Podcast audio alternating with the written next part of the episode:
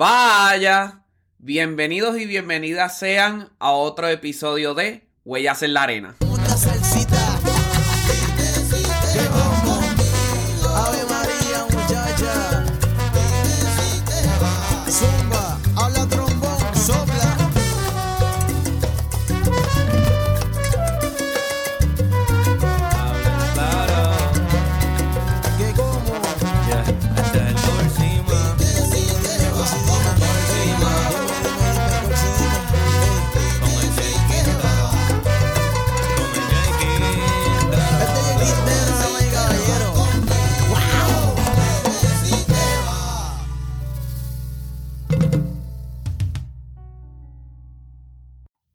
Vaya. Saludos amigos, saludos amigas. Oye, qué rico, qué sabroso estar con ustedes aquí en otro episodio más de Voy a hacer la arena. Mi nombre sigue siendo César Pimentel y quiero seguir haciendo las cosas como las hemos hecho todo el tiempo y no queremos parar. Gracias. Gracias por estar aquí conmigo, gracias por darme el oído y gracias por estar conectado, conectado a mí en las redes sociales, con los mensajes que me envían, realmente significan muchísimo para mí y muchos más en días como estos. Te conté que hoy íbamos a tener ese primer episodio en inglés y los planes futuros siguen siendo seguir trayendo personas las cuales admiro mucho, ya sea que las conozco o no, porque sí, a veces soy bien presentado y me meto a las redes sociales de esas personas que admiro y, oye, podemos tener una entrevista. A veces funciona, a veces no, pero después de todo, a mí no me molestan los no, porque de eso se trata la vida. A veces te van a decir que sí, a veces te van a decir que no, pero si te dicen que sí, es como que, wow, puedo entrevistar a ese ídolo o a esa heroína que tengo en mi vida, es como que, wow, sí. Y aprendo mucho en todas esas entrevistas.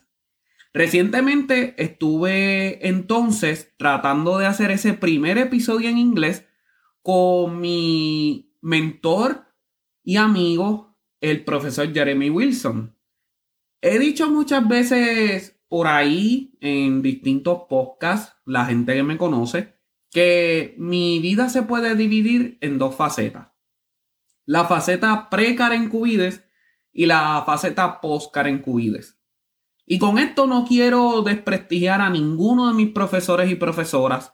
Por el contrario, es una demostración de agradecimiento porque sin las enseñanzas del maestro Eduardo Alicea, sin las enseñanzas del maestro Luti Maldonado, las del profesor Miguel Rivera, las del doctor Luis Fred, las enseñanzas de la profesora María del Carmen Rivera o Carmencita como le conocemos, entre muchas otras personas que me han tocado la vida, no hubiera estado aquí en lo que le llamo entonces la faceta pre-Karen Cuides porque antes de conocerla a ella pues ya era músico.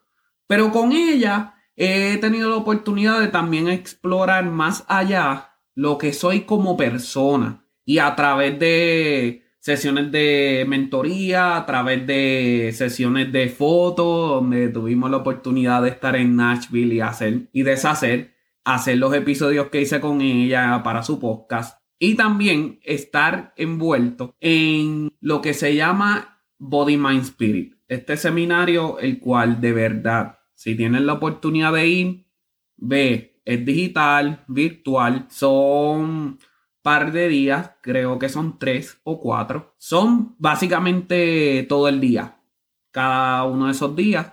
Y realmente pueden ser bien canzones, pero valen la pena. Valen muchísimo la pena. Te exhorto a que vayas y lo hagas porque de verdad cambia la vida. Y después de todo, podemos celebrar y dejando esa parte entonces a un lado, puedo celebrar que he estado haciendo estos episodios semana tras semana.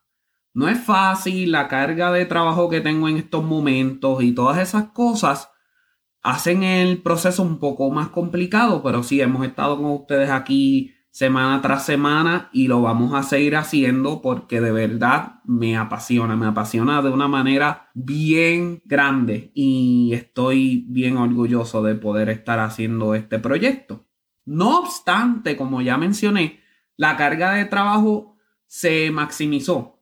Bien pudiera decir que me ahogué en un vaso de agua, pero fue la primera vez donde me dieron una carga tan significativa en lo que es la milicia, eh, con los trabajos colaterales como le llaman y el trabajo principal como le llaman a la hora de tocar el instrumento, creció mucho y me siento honrado, pero a la misma vez me siento ocupado. Del mismo modo estaba colaborando con Soundscape, que es este programa bien inspirado en el sistema. Sigo colaborando con ellos. Mi intención era cerrar ese capítulo con ellos de una manera bien tranquila, una manera bilateral, porque después de todo he estado aprendiendo en estos momentos del año y desde hace un poco más de cuatro o cinco meses atrás a aprender a cerrar ciclos de maneras correctas, abrir y cerrar ciclos, porque después de todo, pues me va a venir bien. Y en ese proceso de tratar de cerrar ese ciclo, pues ya había mencionado que no iba a poder estar de manera más frecuente con ellos como lo estaba haciendo y que iba a ser un poco más intermitente mi solución fue traerles a la mesa el poder renunciar y que encontraran una persona la cual pudiera hacer un trabajo más frecuente que el mío. Ellos me dieron la oportunidad de tomar un tiempo, o sea, seguir con ellos hasta que encuentran mi suplente y pues estar de la manera intermitente y ellos poder encontrar sustitutos mientras yo no pueda. Y después de todo, pues fue una fue un acuerdo bilateral el cual estoy bien contento que se dio de esa manera, pero, pero, las dificultades técnicas que he tenido a través de estas semanas. Mi computadora se dañó. Me cago en la madre de los tomates. Mi computadora se dañó y ahí es donde yo hago básicamente todos los episodios, donde yo hago todas las cosas porque el sistema es bastante bueno, mi micrófono puede adaptarse ahí bien fácilmente. Hago las entrevistas a través de Zoom, salvo de la entrevista con mi esposa que fue en vivo por las razones obvias. Pero el hecho de que la computadora se dañara me obligó entonces a usar mi iPad.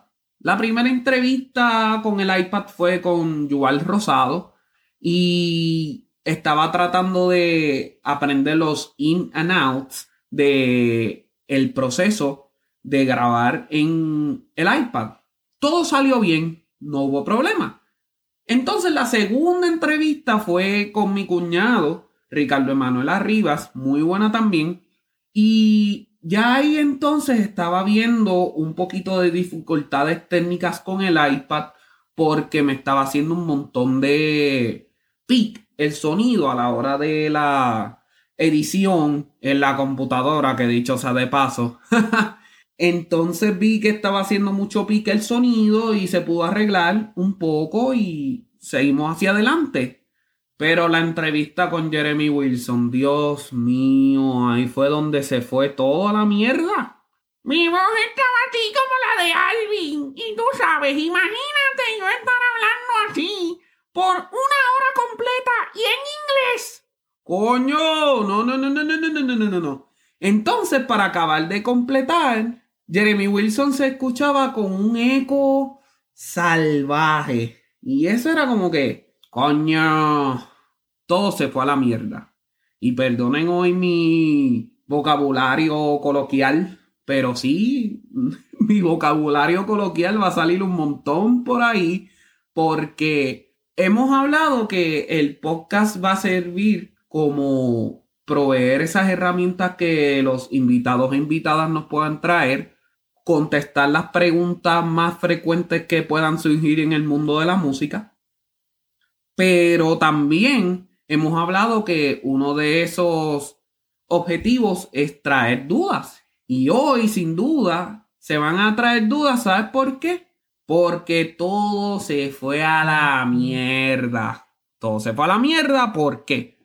Porque no he sido constante a la hora de grabar esos episodios de semana tras semana. A veces grabo dos o tres en una semana, entonces me tomo el descanso. No he dejado que la constancia de tener los errores y poder echar hacia adelante otra vez el proyecto si las dificultades técnicas suceden, haya pasado. Y obviamente eso es algo que voy a seguir trabajando porque después de todo somos humanos y hay que seguir trabajando en las cosas que queremos hacer. Pero bueno, no estoy aquí para decirte que todo se fue a la mierda con el con esa entrevista de Jeremy Wilson. ¿Me explico? ¿Por qué? Porque antes de darme por vencido, intenté reparar el audio. Y entonces, al intentar reparar el audio, estuve todo el día el sábado pasado tratando de arreglar y arreglar y arreglar. Y ya sabes por dónde voy, sábado y se publica el miércoles. Entonces, pues es como que sí, ya estás atrás porque tenía episodios en el banco, como digo así, pero no hemos estado toda la semana grabando. No pude arreglarlo, pues sigo aprendiendo en el proceso, pero por el momento eso es lo que hay, es lo que el barco trajo. Entonces pedí ayuda. Y esta ayuda, y lo menciono, porque quiero agradecerle a mi hermano del alma, Giovanni Morales, y a mi hermano del alma, Yuval Rosado, que me dieron la mano e hicieron lo que pudieron. El producto final está un poco mejor, ya que mi voz de Alvin, la ardilla, no está, pero aún así el eco de Jeremy está porque después de todo hubo problemas en la nivelación de los volúmenes y es bien difícil arreglar el producto final en ese momento. Así que aquí estoy, rendido. Nada funcionó y les pido disculpas. Vamos a seguir hacia adelante. Quiero que Jeremy Wilson sea el primero en un episodio en inglés por todo lo que él significa para mí, tanto él como Karen Cubides, y lo vamos a grabar. Ya tenemos fecha básicamente fijada, pero si después de ahí no funciona, buscaremos otra persona para que sea el primer episodio en inglés. Quiero que sea significativo porque después de todo no lo quiero hacer de manera random, como decimos. Quiero que sea significativo y quiero que sea algo que pueda ser bien, nuevamente lo digo, bien significativo. O sea, estoy redundando mucho, pero por ahí vamos. Entonces, ¿qué hice? Pues se los digo y, y, ya lo dije en los minutos pasados que pues uno se siente como mierda porque es como que, wow, esto está brutal. ¿Por qué? ¿Por qué no me ayuda el proceso? Ay, Dios mío, que queremos estar hacia adelante y que queremos dar las herramientas lo más que se pueda y seguir haciendo cosas que no motiven, por decirlo así. Y en el proceso de estar haciendo estos podcasts o estos episodios, también he estado leyendo mucho. No necesariamente porque quiero traer las lecturas a la conversación y hacerme el más que leo, simplemente porque he entrado en un ritmo y me encanta lo que está pasando. Entonces, el primer libro que comencé a leer en el mes de enero y que ya terminé porque está bien delicioso es Arregla tu desmadre de Sarah Knight. Te invita a eso mismo, Arregla tu desmadre. Es un libro que fue originalmente escrito en inglés y el título es Get Your Shit Together y te da herramientas para poder entonces arreglar tu vida, mantener prioridades y todas estas cosas. Ahora, el segundo libro, que también me lo estoy comiendo súper rápido porque está bien riquísimo, es Atomic Habits de James Clear.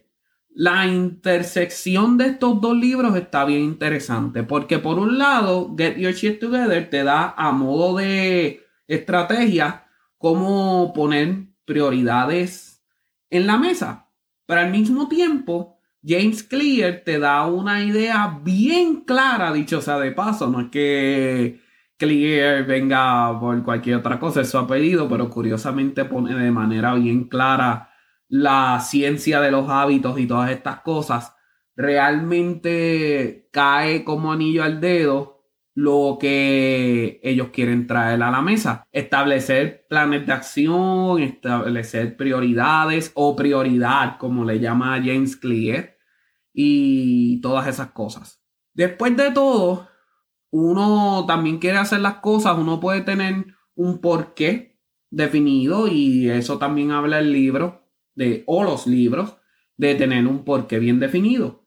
Y de esa manera poder entonces uno agarrarse de eso y encontrar motivación para adquirir los hábitos. Pero después de todo, no importa cuántos por qué tengamos bien definidos, también tenemos necesidades universales. Y las tres necesidades universales, además de verdad, comer y dormir, eh, son el amor, la pertenencia y la relevancia. El amor, porque después de todo queremos que la gente nos quiera, queremos que la gente nos ame. Si no fuera así, no tuviéramos pareja, no amáramos nuestra familia y mucho menos nuestra civilización estuviera extinta porque no tuviéramos familia. Con excepción de unos que otras personas y no queremos entrar en esos detalles, como ustedes bien saben, pero si tomamos en cuenta que muchas familias se forman a base del amor, no estuvieran esas personas aquí o no estuviéramos aquí. Entonces la pertenencia, si no tuviéramos un sentido de pertenencia, tú como músico no estuvieras aquí escuchando esto porque no te sientes parte de lo que es una comunidad musical, como muchos se llaman nosotros los músicos, o nosotros los artistas, o nosotros yo no sé qué, y entonces de ahí vienen los grupos más pequeños. Nosotros los instrumentistas, nosotros los cantantes, nosotros esto, aquello, lo otro. Y esos nosotros y nosotras que van a caer ahí todo el tiempo. Y la relevancia. Oye, después de todo, hay gente que le importa de más y hay gente que le importa de menos. Los niveles de intensidad, no importa cuáles sean, van a estar ahí. A la gente le gusta de vez en cuando que le digan, estás haciendo un buen trabajo, estoy viendo lo que estás haciendo, me encanta. La gente quiere ser parte de una conversación. Si no fuera así, la gente no tuviera necesidad de publicar nada en las redes sociales. Porque después de todo, la gente sí quiere buscar esa aprobación, pero la aprobación se cierra en la relevancia. Y no pusieran cosas que te hicieran reír, no pusieran cosas que te hacen llorar a veces, no pusieran cosas que te inspiran, si no quieren ese grado pequeño de relevancia, ser parte de la conversación. Así que entonces estamos en este punto. ¿Cómo sentirse cuando las cosas se vienen abajo? Cuando tenían dos audiciones, y este es mi caso, cuando tenía dos audiciones y tuve que cancelarlas las dos porque las razones en las cuales quiero hacer las cosas han estado cambiando, he estado reflexionando muchísimo en eso. ¿Y qué hacer cuando todo se viene a la mierda? En este momento, yo estoy en este punto porque nos dicen que hay que fracasar y vamos a fracasar, vamos a echar hacia adelante, vamos a hacer las cosas bien. Después de todo, para eso estamos aquí. Pero si bien eso es cierto, aunque son muchos los elementos que nos motivan a aprender de nuestros fracasos, es bien fácil sentirse como mierda cuando ese fracaso trastoca uno de esos tres elementos básicos. Y lo voy a decir otra vez. Aunque son muchos los elementos que nos motivan a aprender de nuestros fracasos, es bien fácil sentirse como mierda cuando ese fracaso trastoca uno de esos tres elementos básicos. Después de todo, es bien fácil sentirse así ¿por qué? porque uno quiere hacer las cosas bien y uno quiere que las cosas sucedan semana tras semana de manera cuasi perfecta para poder seguir llevando estas conversaciones y para poder seguir aportando ese granito de arena y venga, el sentido de relevancia está ahí. A pesar de que no sea en un grado tan grande, porque después de todo, ¿qué me importa ser el mejor? Y ya lo he dicho, no quiero eso, pero sí quiero conocer gente, o sea, tener ese sentido de pertenencia, ese sentido de amor, donde podamos conocernos, donde podamos tener esos cafés, como he dicho anteriormente. Y realmente me encantaría, me encantaría estar en ese proceso con ustedes. Y de aquí entonces viene el reto de enero, porque en enero se formó y es lo que va a seguir entonces dando maneras de aprender en febrero. Evaluar los porqués y confiar en el proceso. Quiero evaluar mis porqués. ¿Por qué? James Clear habla de eso. A veces cuando llega un tiempo de dificultad es bien significativo reevaluar los porqués. Vamos a estar aquí semana tras semana. Yo voy a seguir confiando en el proceso de que va a llegar el momento en donde vamos a poder publicar esa entrevista en inglés, donde vamos a poder publicar otras entrevistas con otras personas y que podamos seguir haciendo estos episodios solos porque me han ayudado a crecer y espero que a ti también.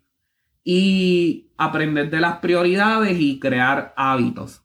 Ahora, si tú amigo y amiga te has sentido como mierda en algún momento y has tenido técnicas para poder salir de esa experiencia, venga, vamos a mantenernos en contacto en las redes sociales. Tromborrican en Instagram, César Pimentel en Facebook, César Pimentel 21 a gmail.com en mi email. Eh, ¿Cuáles son tus sugerencias? Dime, dime qué tú utilizas para ver si hacemos un episodio de no poniendo tu nombre si así no quieres, pero de elementos que has utilizado para salir hacia adelante cuando uno se siente como mierda. Así que me encantaría, me encantaría escucharte.